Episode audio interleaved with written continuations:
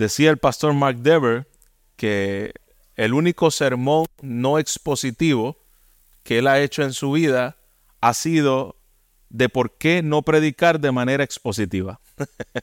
Así que igual manera estoy acostumbrado a predicar de manera expositiva y no voy a hacer la excepción en el día de hoy, así que quiero que me acompañe a Primera de Timoteo, capítulo 1, versículo 12 al versículo 19.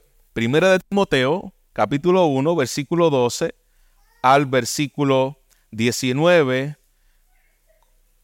conociendo la abundante gracia de Dios para los pecadores. Es lo que estaremos viendo en estos versículos. La abundante gracia de Dios para los pecadores.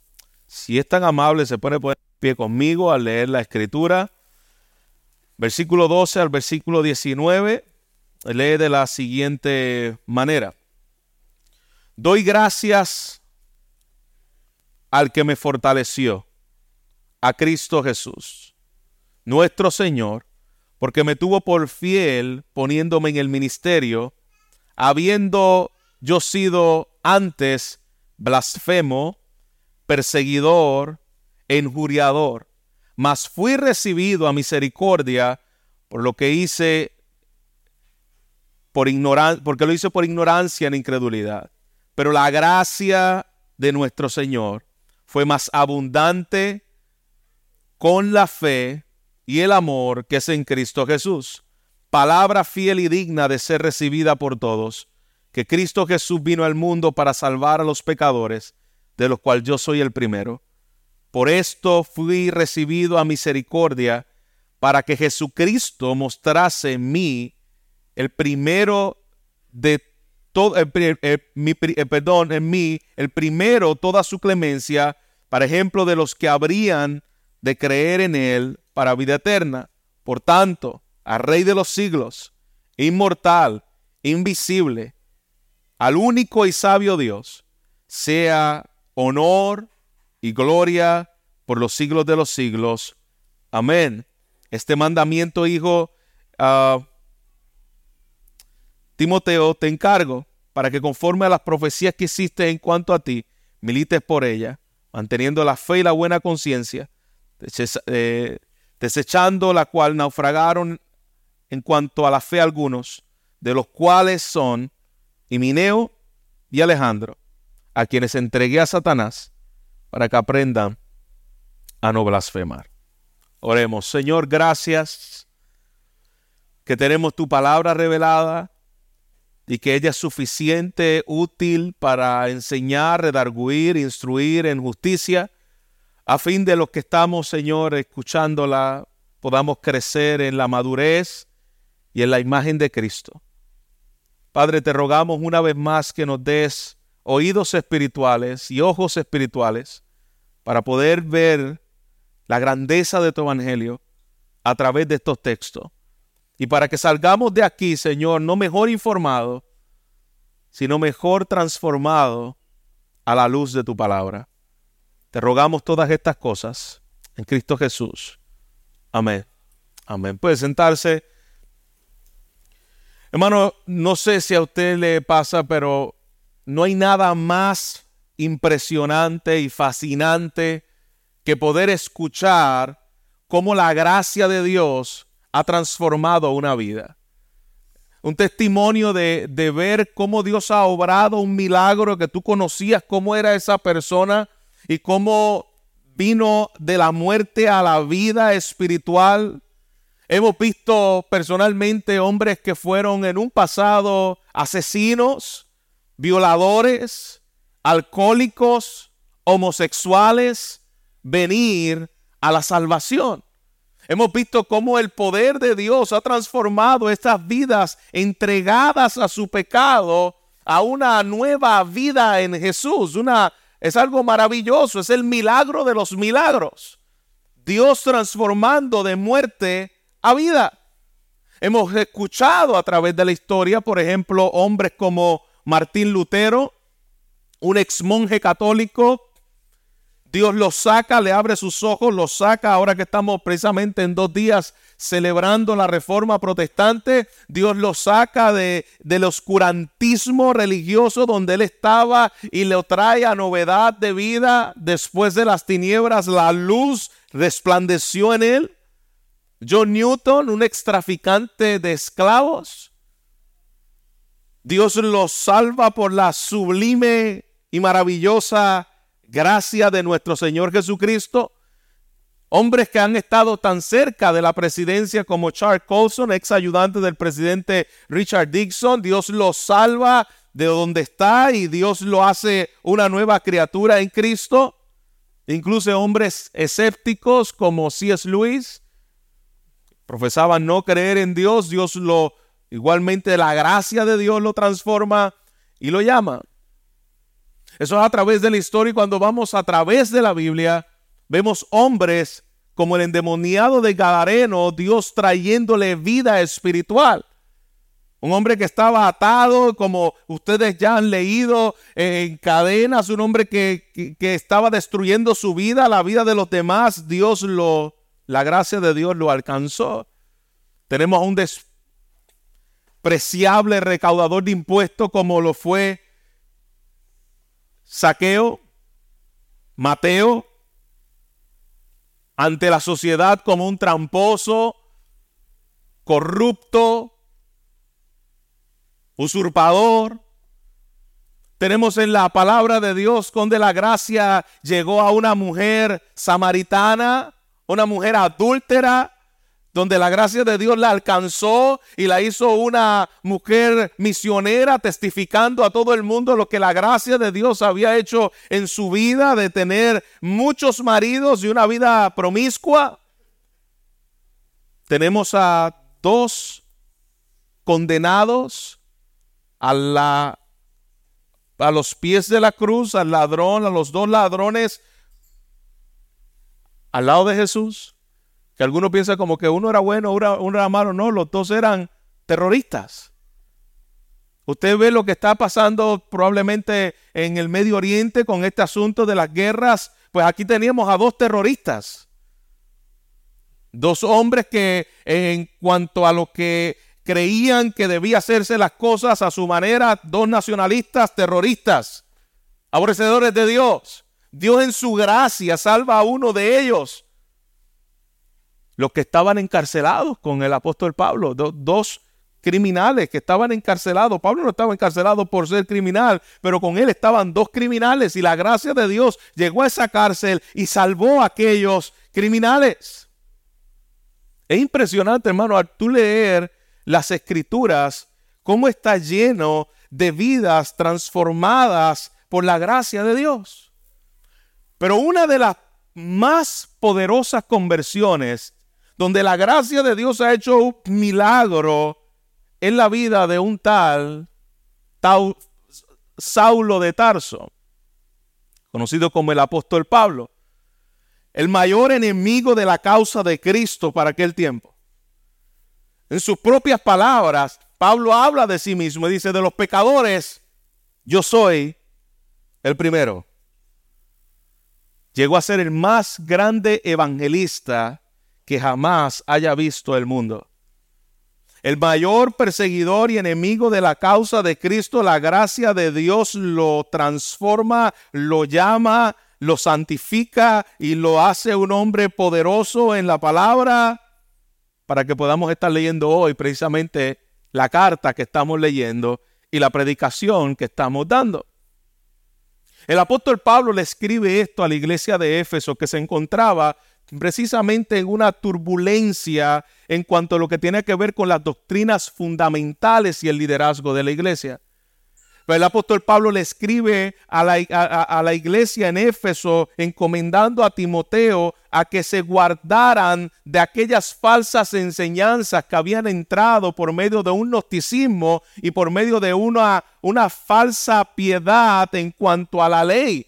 Y Pablo está trayendo orden a la iglesia. Recuerda que él escribe esta carta de Timoteo para que entendamos cómo debemos conducirnos en la casa de Dios, columna y baluarte de la verdad.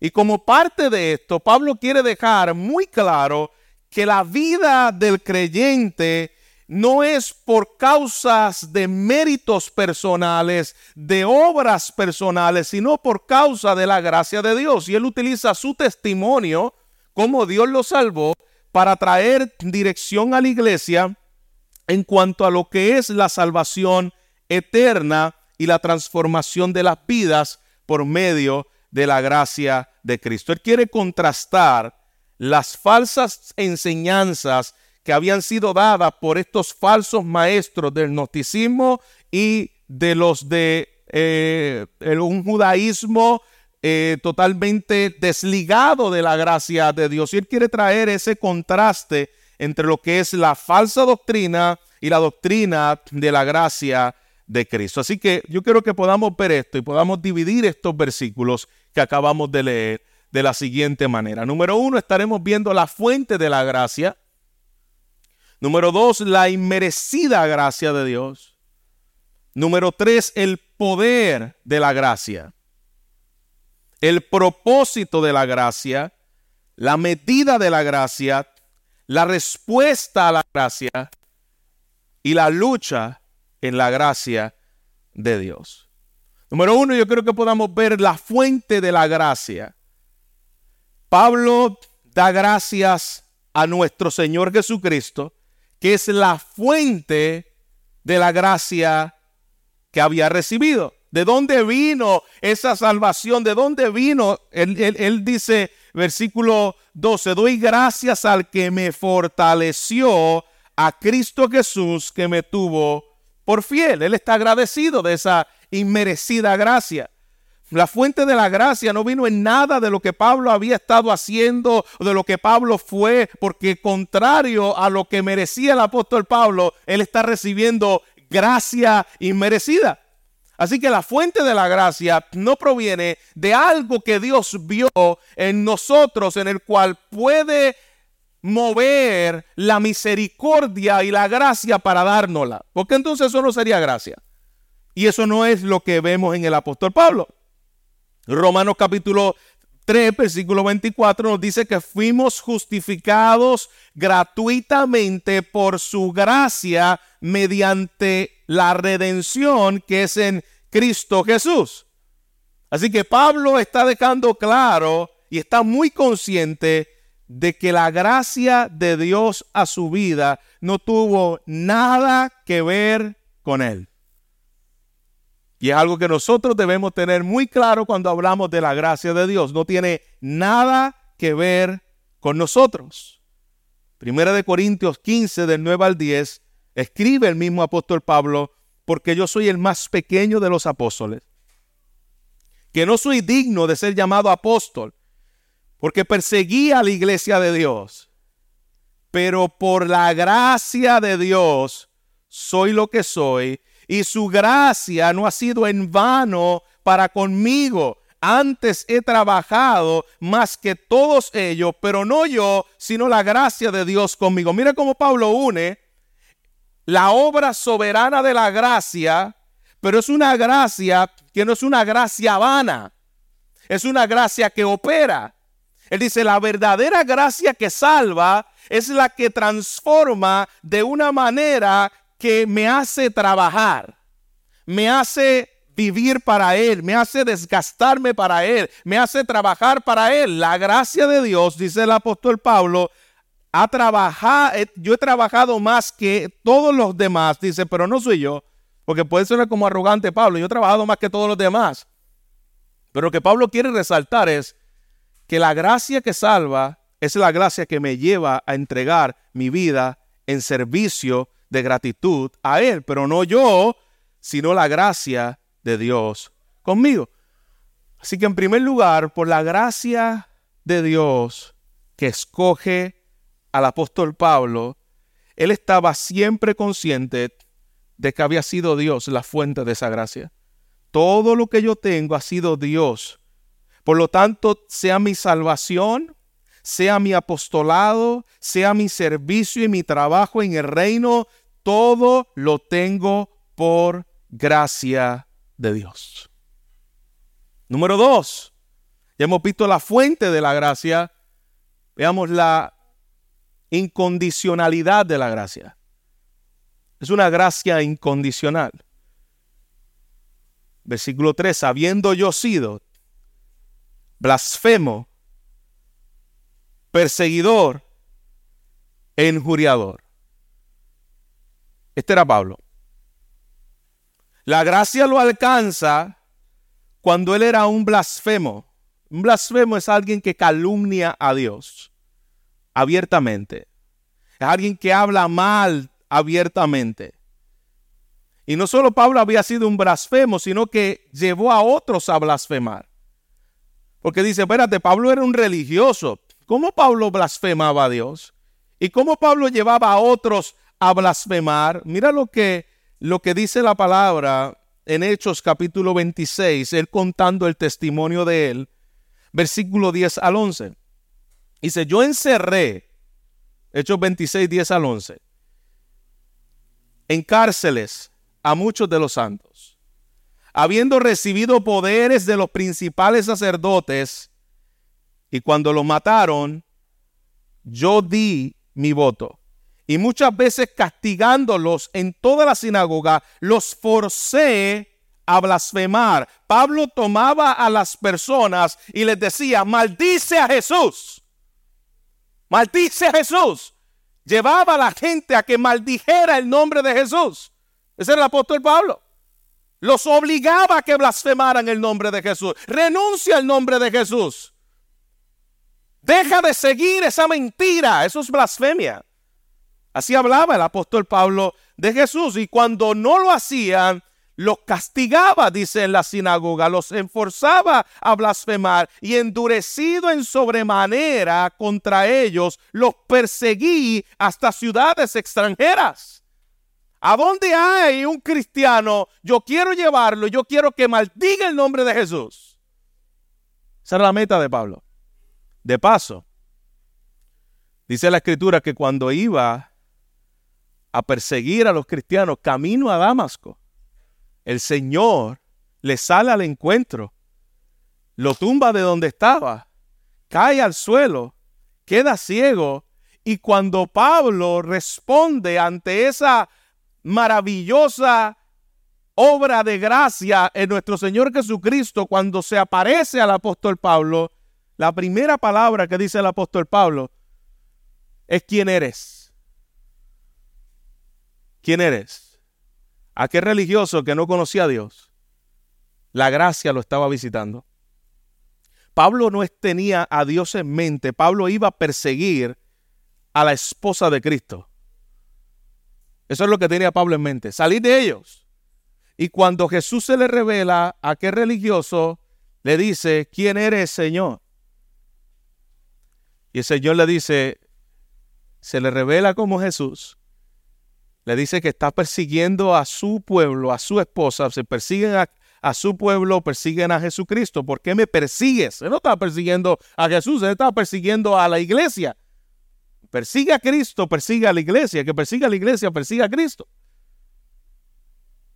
El testimonio del apóstol Pablo, hermanos, es uno de los más maravillosos a revelar esa obra de gracia, porque hermano, no es distinto al tuyo y al mío.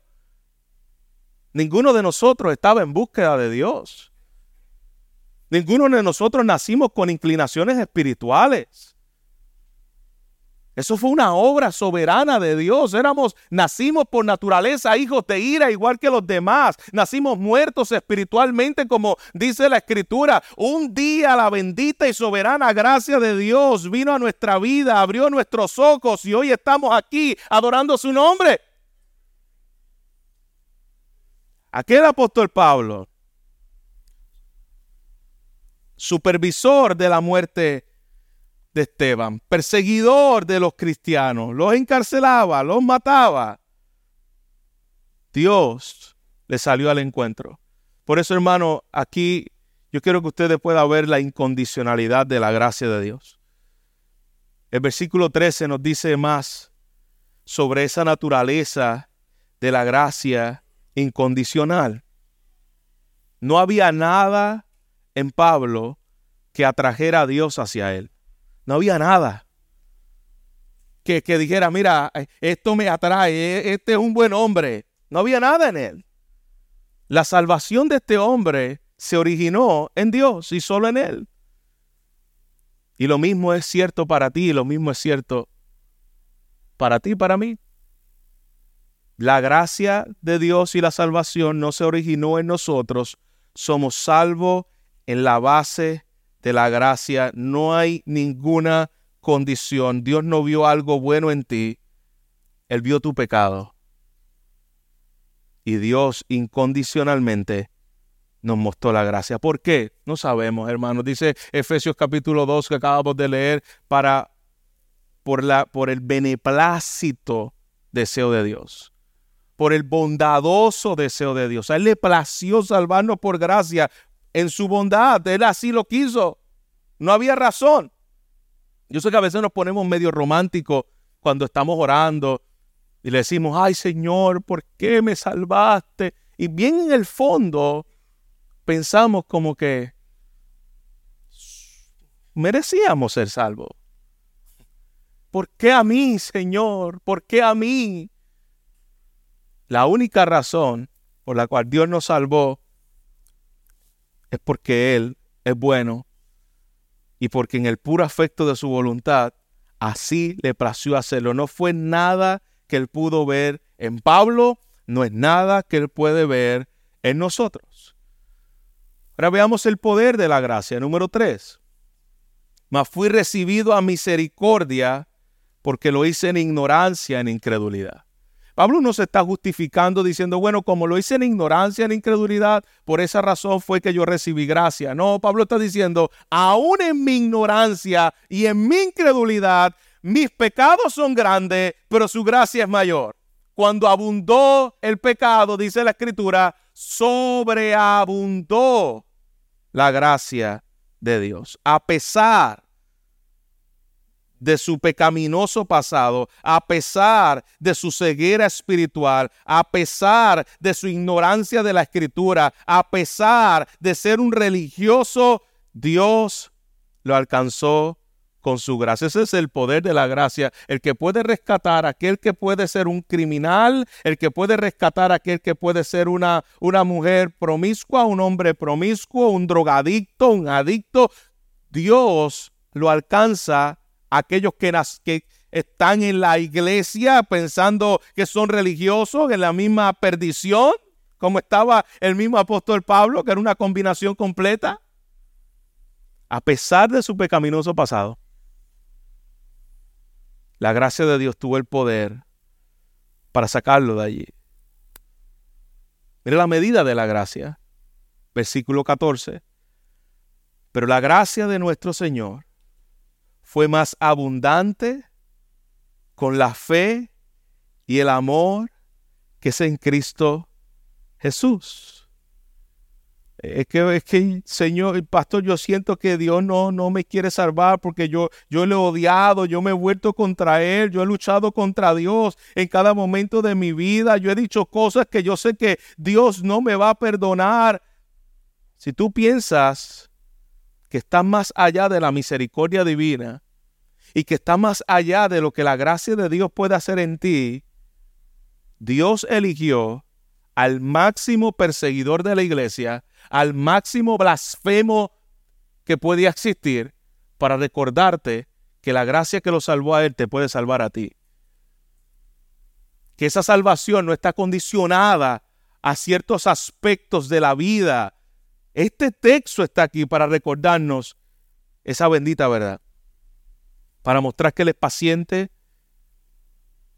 que Él ama, que Él llama a los pecadores a creer en Él para que tenga vida eterna. Nunca limites el poder de la gracia salvífica de Dios. No hay pecados que tú puedas hacer que Dios no te pueda perdonar. Ese es el poder de la gracia. No hay pecado que tú puedas hacer que Dios no te pueda perdonar. No has llegado tan bajo y tan oscuro donde Dios no pueda perdonarte. Yo sé que nuestra mente religiosa no, no, no, no le gusta a veces como escuchar eso. ¿Y dónde quedo yo? ¿Dónde quedo yo? ¿Dónde, queda la, ¿Dónde quedan mis obras? Quedan en la gracia, escondidas bajo la gracia, las cuales Él preparó de antemano para que nosotros camináramos en ella. Todo lo que tú y yo podamos hacer es por la bendita gracia de Dios. Así que no le pongamos límite a la gracia. ¿Hasta cuándo todavía un pecado puede ser perdonado? Hasta que esté vivo. Mientras esté vivo, cuando te mueras, se acabó. Pero la gracia de Dios no le podemos poner límites. Y yo sé que hermanos, a veces vemos a personas, vemos a nuestros hijos, usted ve a su esposo, usted ve a su esposa, usted ve a algún familiar, usted ve a un amigo y dice, para mí que este no fue escogido para elección. Hermano, eso pudo haber, eso lo hubiese empezado cualquiera del apóstol Pablo. Para mí que este Dios no lo va a salvar, esto es un engendro del diablo, es a Pablo. No limites el poder de la gracia. Aquello que parece perdido, aquello que llevas orando y dice, ay, ya yo no ni voy a orar por eso. Sigue esperando en el Señor que si alguien tiene el poder de doblegar la voluntad rebelde y endurecida, se llama nuestro Señor Jesucristo. Sigue creyendo. Sigue esperando. Él tiene el poder para hacerlo. ¿Cuál es el propósito de esa gracia? Es lo que dice la palabra. Palabra fiel y digna de ser recibida por todos. Que Cristo Jesús vino al mundo para salvar a los pecadores, de los cuales yo soy el primero. El propósito de la gracia es que no importa lo que hayamos hecho, no importa donde tú estás hoy, estas palabras, esto es, una, esto es una frase muy paulina, nada más en el libro, en, la carta eh, de Timoteo, él la repite como cuatro o cinco veces. Palabra fiel y digna de ser aceptada por todos. Lo, que Pablo está diciendo al, utilizar esta frase, es, estas palabras son dignas de ser escuchadas y aceptadas y puestas por obra. Lo, que yo estoy diciendo, palabra fiel y digna de ser recibida por todos. Esto es una doctrina cardinal y fundamental para la iglesia. Cuando usted escucha al apóstol Pablo decir, palabra fiel y digna de ser recibido por todos, es que esto no es doctrina secundaria, esto es doctrina primaria. Y esto no se va a negociar. Que Cristo Jesús vino al mundo para hacerte próspero y que no tuviese sufrimiento en esta vida y que te vaya bien y para que tengas un matrimonio de historia de Disney entre el príncipe azul y la princesa. No. Palabra fiel y digna de ser aceptada por todos, que Cristo Jesús vino al mundo para salvar a pecadores. La, la, razón por la cual Cristo vino a esta tierra es a salvar a los pecadores. Y eso es una palabra fiel y digna de que todos los pecadores lo puedan aceptar y que toda la iglesia lo pueda aceptar. Cristo Jesús vino al mundo para salvar a los pecadores. Aquí está la esencia del Evangelio. Cristo vino al mundo, se hizo carne, tomó el lugar de los pecadores, nació como todo hombre, por medio de un nacimiento natural, no fue enviado a los 33 años que lo pudo haber hecho Dios. Dios pudo haber enviado como envió a Adán. Adán no, Adán no tuvo que nacer de ningún vientre. Adán fue creado y vino aquí a la tierra. Dios pudo haber tomado cuerpo humano y venir a los 33 años a morir en la cruz. ¿Y por qué no lo hizo? Bueno, porque él estaba representando a los hombres. Él, nos representa y toma el castigo en el lugar de la justicia eterna, pero Él está representando a los hombres. Él tiene que nacer en el vientre de una mujer como cualquier hombre para representar a los hombres, crecer como niño, tener su adolescencia, llegar a su edad de adultez y allí vivir conforme a la perfecta ley de Dios desde su nacimiento hasta su muerte para morir por el pecado de su pueblo. Ese es el Evangelio de Cristo. Cristo se hizo carne para salvar a los pecadores, de lo cual Pablo dice, yo soy el primero. En otras palabras, lo que Pablo está queriendo decir es que si Cristo me salvó a mí, Cristo puede salvar a cualquiera. Y yo quiero que nosotros podamos internalizar esto que yo acabo de decir. Esa debe ser la expresión del corazón de un verdadero nacido de nuevo. De los pecadores, déjame ver. Yo no me considero el primero de todos los que están aquí. Puede decir alguno, ¿no? Yo veo al, yo conozco a este y este es como más pecador que yo. Yo conozco al vecino que es más pecador que yo. Yo conozco a mi familiar y de los pecadores tal vez yo soy como, no sé, si vamos a hablar de una cifra del 100, pues probablemente yo esté entre los pecadores como el 34. ¿Ah? Así es que nosotros nos gusta medir muchas veces en nuestra religiosidad. Pero Pablo dice, cuando yo miro a los demás, yo no puedo ver la magnitud del pecado de otro. Yo, yo, no puedo saber la magnitud del pecado del corazón de nadie de los que está aquí. Incluso aquí está mi esposa y aquí están mis hijos. Yo no puedo todavía conocer la magnitud del pecado de mi familia. Pero si hay una magnitud en la cual todavía es limitada, pero es la más que yo puedo conocer, es mi propio corazón. Y cuando yo veo mi propio corazón, el apóstol Pablo decía, yo no conozco los demás, pero si hay algo en el cual yo puedo decir que no hay nadie que sea más pecador que yo, y no con orgullo, sino por la gracia de Dios que lo había salvado. De los pecadores yo soy el primero. ¿Cómo sabemos que esto se vuelve una realidad en el apóstol Pablo? Y muchas veces no se ha vuelto una realidad en nuestros propios corazones, porque a veces nos gusta repetir esta frase de una manera cliché, pero no con convicción. Porque decimos, sí, de los pecadores yo soy el primero, pero cuando alguien habla mal de nosotros, hermanos, nosotros no queremos saber de él. Nos enojamos, sacamos el, ¿y tú? A pasear. Porque en realidad no hemos entendido. Me parece que fue Charles Spurgeon que diga, hermano, cuando alguien diga algo mal de ti, no te enojes. Porque todavía no sabe lo suficientemente de ti. Y lo que puede decir de ti es peor. Si la gente supiera lo que realmente somos, hermanos, si Dios, gracias a Dios que Dios nos ha cegado de ver el mundo espiritual y de ver los pensamientos de los demás porque nadie tendría la dignidad de pararse aquí este, cada domingo y cada día de la semana a reunirnos como iglesia.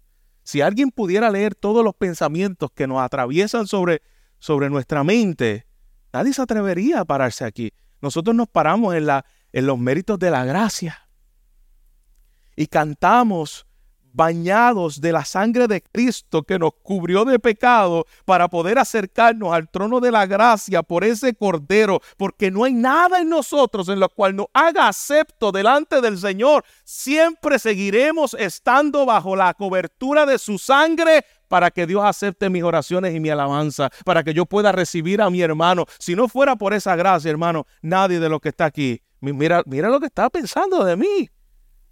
Sin vergüenza. Es la base de la gracia la que nos hace acepto en este lugar. Y Pablo lo tenía muy claro, de los pecadores, yo soy el primero. ¿Podemos decir amén a eso con Pablo? Yo, yo no sé cómo está mi vecino, pero yo sé cómo era mi corazón. Y yo sé las batallas que tengo en mi corazón. Y yo sé que si no fuera por la base de esa bendita gracia, jamás pudiera ser acepto por Dios. Así que ese es el propósito de la gracia. El propósito de la gracia es salvar a los pecadores. La razón por la cual Cristo envió a, su Hijo al mundo es salvar a los pecadores. Ahora, ¿cuál debe ser mi respuesta ante esa gracia? Ya hemos visto cuál es el propósito por el cual Dios nos muestra su gracia, salvar a los pecadores y obviamente, como leíamos en, Efesios también, para mostrar en el siglo venidero las abundantes riquezas de su gracia. En la eternidad se va a cantar de la gracia del Cordero, de la gloria del Cordero, de la salvación del Cordero, al único que es digno, porque ninguno de los que estaremos allí lo será, al único que merece la adoración y se debe postrar y poner ante sus pies las coronas delante de Él. Él es el único digno. Así que el propósito de la gracia es salvar a los pecadores para que sean conocidas las riquezas de la gracia de Dios mi respuesta ante esa gracia. Versículo 17. Dice su palabra. Por tanto, al entender que yo soy el primero de toda su clemencia, para entender lo que Él ha hecho en mí dándome vida eterna. Por tanto, por tanto, por todo lo que yo he venido diciendo en los versículos pasados, por tanta gracia, por tanto amor derramado, por tanto, al Rey de los siglos, inmortal, invisible, al único y sabio Dios, sea honor, gloria por los siglos de los siglos. Amén. La alabanza debe ser la respuesta a la gracia.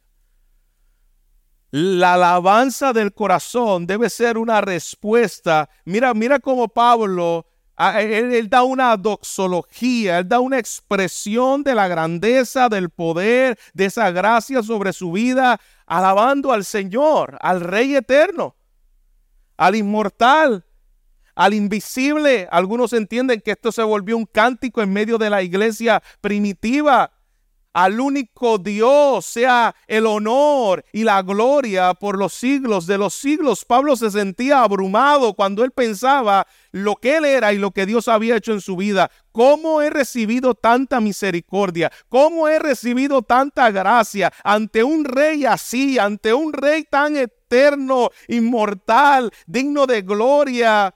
Pablo está utilizando un lenguaje real para exaltar la grandeza de Dios. Y nos habla acerca también de los atributos de Dios.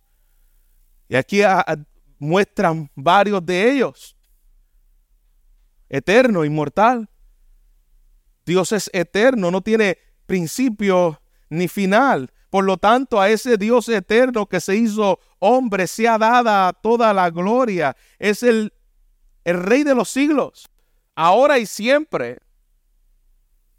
Nunca se cansa, nunca se fatiga, nunca está pidiendo permiso, nunca está viendo para ver qué es lo que él va a hacer. Este es el rey soberano. La muerte y la decadencia no lo pueden decepcionar, no lo pueden tocar jamás, no puede ser dañado. Es el único invisible Dios. Más allá de lo que nuestros límites humanos pueden imaginar, es invisible él es digno y el único digno de recibir honor y gloria por los siglos de los siglos. Amén. Ese debe ser la respuesta a la gracia. Un corazón que ha recibido gracia, hermanos, es la persona más agradecida del mundo. Es la persona que más está alabando a Dios. Es la persona que menos debe quejarse. Eso yo me lo tengo que aplicar. Y yo tengo que recordarme cuánta gracia. Ahora mismo de camino veníamos, tenemos el aire dañado. Y, hermano, lo que le entra a uno es un espíritu de queja. Queja. Pero cuando tú entiendes que ni siquiera el carro que tenemos, nosotros lo merecemos y que es por gracia, nos ayuda a quejarnos menos cuando el aire se daña. Pero como nosotros tenemos un sentido de merecer merecetelo Todolandia. Nosotros pensamos que nos merecemos todo.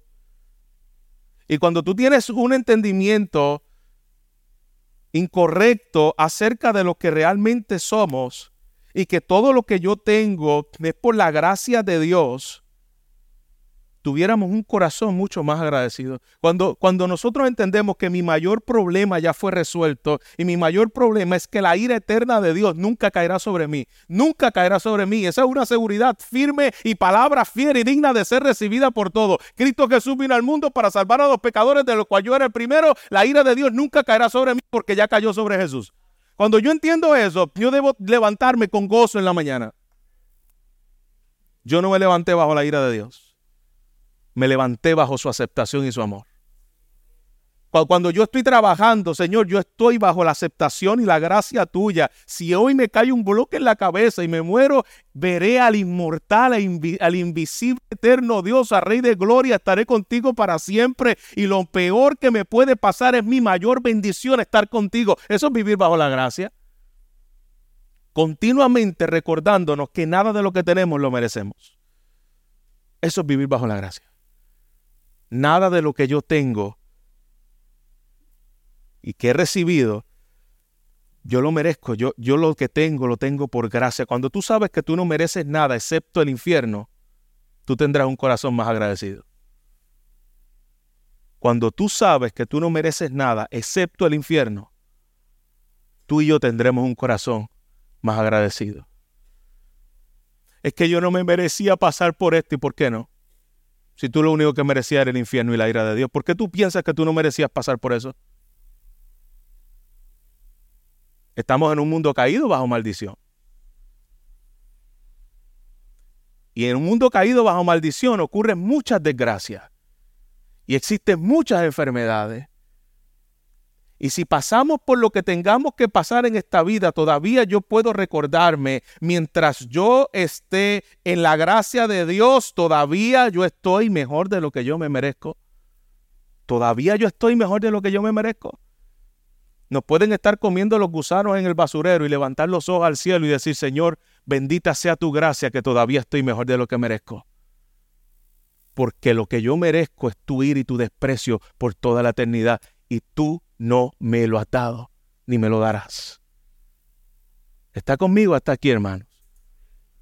Cuán importante es profundizar para que brote de nosotros, como brotó en el apóstol Pablo, una doxología del único que recibe gloria en respuesta a esa gracia, tener un corazón agradecido, porque esa gracia está disponible para el peor de los pecadores y esa gracia nos alcanzó por su beneplácito soberano. Gloria a Dios por su gracia irresistible. Gloria a Dios por su gracia irresistible. Y por último, luchemos por la gracia. E, e, es una doctrina en la cual el apóstol Pablo les dice, hay varios en los cuales es necesario callarlos y exponerlos porque están poniendo en tela de juicio esta maravillosa obra de la gracia. Y Pablo le dice en el versículo 18, este mandamiento, hijo Timoteo, te encargo para que conforme a las profecías que te hicieron antes en cuanto a ti, milites por ella en la buena milicia. Mantente en la fe y en la buena conciencia, en la fe de lo que yo acabo de decirte de la salvación por gracia y la buena conciencia desechando la cual naufragando en cuanto a la fe, algunos de los cuales él no dijo, he dicho nombre yo, él dijo el nombre,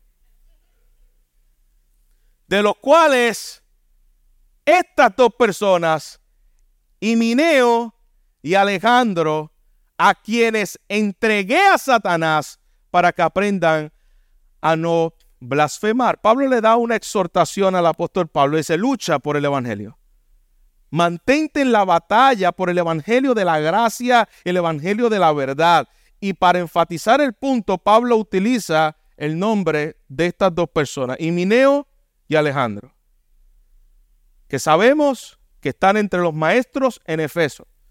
Ellos eran maestros en Éfeso y hombres que se habían alejado del Evangelio de la gracia. Y Pablo le dice, ante esta realidad, estos hombres que posiblemente se entiende, la mayoría de los comentaristas piensan que estos eran hombres que eran ancianos de la iglesia en Éfeso.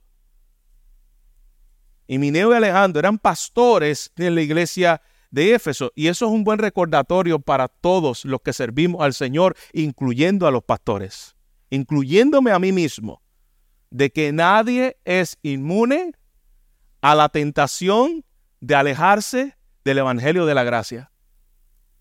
Aquí tenemos a dos hombres que se alejaron del Evangelio de la Gracia. Ningún miembro de la iglesia está exento de esta advertencia que el apóstol Pablo trae aquí. Estamos en una guerra.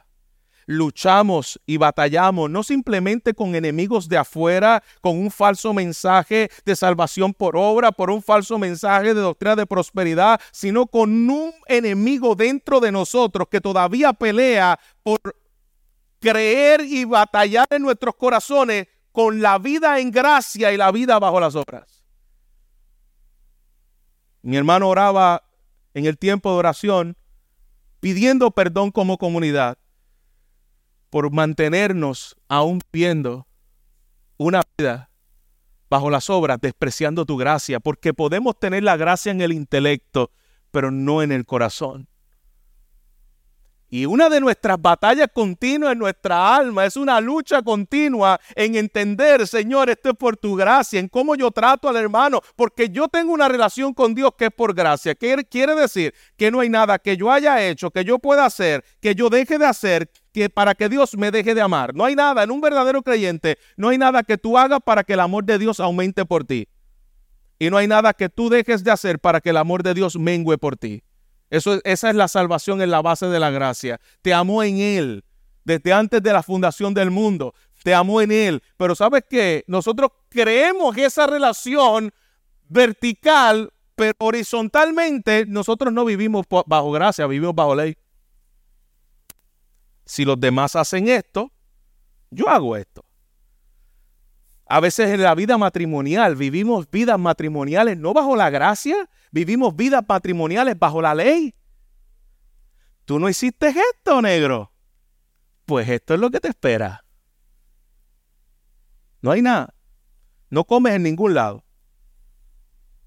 Eso no es gracia. Eso es vivir la vida bajo la ley. Tú haces esto, yo hago esto. La vida de la ley es vivir continuamente, que es una de las luchas de nuestro corazón, continuamente condenando al otro. La palabra diablos en el griego significa acusador. La palabra acusador es la palabra diablo en griego. Y muchas veces, hermanos, nosotros nos volvemos el diablo de los demás. Acusando continuamente acusando continuamente. ¿Dónde está el Evangelio de la Gracia que nosotros profesamos? Si simplemente estamos todavía condenando, no puedo perdonar una deuda pequeña porque me ofendieron cuando a mí se me perdonó una deuda eterna. ¿Dónde está el Evangelio de la gracia que yo dice que, que Dios me perdonó cuando yo no merecía nada? ¿Dónde está esa gracia que tú has recibido? Creemos en la, en la gracia soberana de Dios. Debemos luchar con el enemigo interno, porque a veces es muy fácil levantar nuestra voz y señalar, este es Emineo y este es Alejandro, pero hermano, a veces tenemos Emineo y Alejandro dentro de nosotros mismos que tenemos que luchar con ellos. Esos son más difíciles de detectar, porque se saben camuflajear bien. Hacen como el camaleón, saben tomar el, color adecuado. A veces se viste de religiosidad y tenemos que identificarlo cuando, porque se viste de religiosidad justificando las acciones que no son movidas por la gracia, informadas por la gracia, motivadas por la gracia, sino porque pensamos que nosotros no los merecemos. Así que estamos en una guerra y el apóstol Pablo le dice a Timoteo, lucha, mantente la, buena batalla en la fe, mantente firme en medio de los desafíos que tenemos fuera y en medio de los desafíos que tenemos dentro de la iglesia y en medio de los desafíos que tenemos dentro del corazón. Mantente firme en la fe y en la buena conciencia de vivir un evangelio motivado por la gracia. Y a estos hombres, y mi niño Alejandro, entrégalo, los entregué a Satanás. Y, y lo que está diciendo aquí Pablo es la excomunión.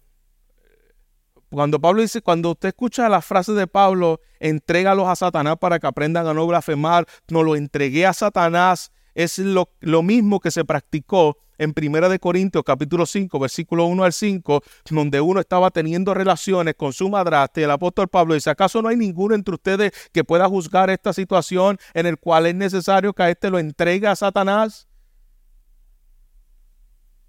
Pues estos dos hombres fueron expulsados de la iglesia para mostrar que estaban separados de Cristo fueron expulsados de la iglesia y Pablo esencialmente le estaba diciendo a Timoteo, tú y la iglesia deben tomar medidas severas en ciertos momentos para luchar por este Evangelio de la Gracia. No, no puedes negociar. Con, con la falsedad no podemos negociar. Haga lo que haga, aférrese al Evangelio, que es el único que puede unir a la iglesia y que nos puede sostener en los momentos de nuestras debilidades. El pueblo de Dios en los días difíciles va a estar unido entendiendo lo que es el Evangelio de la gracia de Dios a nuestra vida. Cierro con esto, iglesia. Cuando hablamos de la gracia de Dios y su poder, si tú y yo como cristianos genuinos que hemos sido receptores de esa gracia que ha sido transformado en nuestro corazón, eso debe mover las fibras más íntimas de nuestra alma el tú entender lo que Dios hizo contigo, eso debe moverte a ti. Mientras más tú comprendes cuán abundante gracia y maravillosa y sublime gracia has recibido, tú entiendes tu indignidad, tú debes creer que eso debe crecer, perdón, en nosotros una gratitud de adoración y de servicio a Dios. Aquellos que comprenden la gracia son las personas que más felices viven, que más agradecidos viven y que más serviciales son. Cuando alguien ha comprendido la gracia, tú no tienes que estar diciéndole, mira, para que sirvas en la iglesia. No, tú, alguien que ha comprendido la gracia, a Pablo tú no tenías que estar diciéndole, mira, para que hagas esto. No, no, es que yo quiero vivir para la gloria de Dios. Yo quiero entregar mis talentos, mi tiempo, mi tesoro para la gloria de Dios, porque Él me ha salvado por gracia. No, no, no porque Aquí está la diferencia, hermano, de no entender la gracia. Cuando tú no entiendes la gracia, tú quieres muchas veces hacer servicio en la iglesia para recibir gracia de Dios. Y no hay nada, hermano, más grotesco ante los ojos de un Dios santo que tú querer hacer cosas para que Dios te ame. ¿Cómo se llama cuando tú le das dinero por debajo de la mesa a un juez para comprarlo? ¿Cómo? Soborno. Cada vez que tú le estás diciendo a Dios, yo hago esto para que Dios me bendiga, yo sirvo aquí para que la gracia de Dios sea conmigo, para que me vaya bien sobre, en, en mi vida, en mi trabajo, en mi familia. Eso es tratar de sobornar a Dios. Eso es tirar por el piso el sacrificio de Cristo. Dios no te ama en base a tu servicio. Tu servicio es una respuesta de su gracia.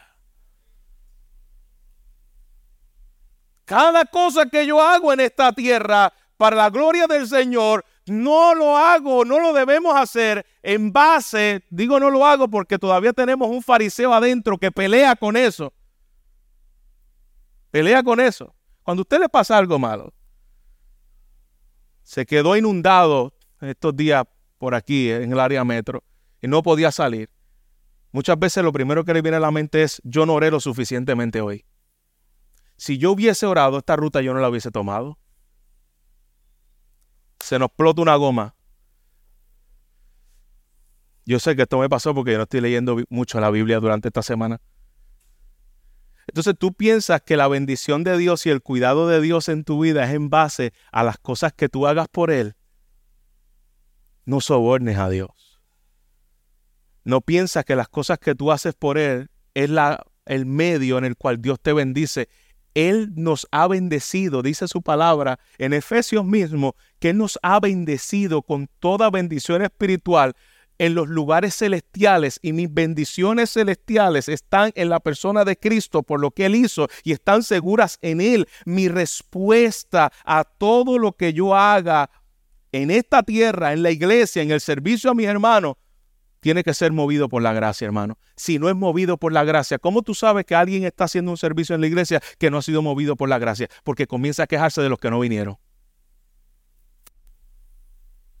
Esta persona aquí uno siempre los mismos y entre ellos se sienten bien diciéndose eso.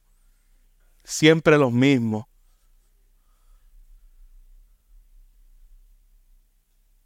Por su gracia yo hago lo que hago. Los demás no vinieron. Está bien, yo no estoy aquí para yo recibir algo. Yo no estoy aquí para yo ser reconocido. Por la gracia de Dios yo soy lo que soy. Y cuando me doblo las mangas y cuando trabajo y cuando oro y cuando ayuno y cuando sirvo y cuando canto y cuando limpio y cuando voy a misiones, yo soy movido por la gracia de Dios. El que no vino, no vino y oro al Señor que esa gracia lo mueva a Él. Pero yo no me estoy comparando, yo no estoy buscando a los demás para ver que haga lo que yo tengo que hacer. No, yo estoy movido por la gracia de Dios. Un corazón que ha recibido la gracia de Dios es un corazón que quiere dedicar su vida para la gloria de Dios. Y tú que estás aquí sin Cristo,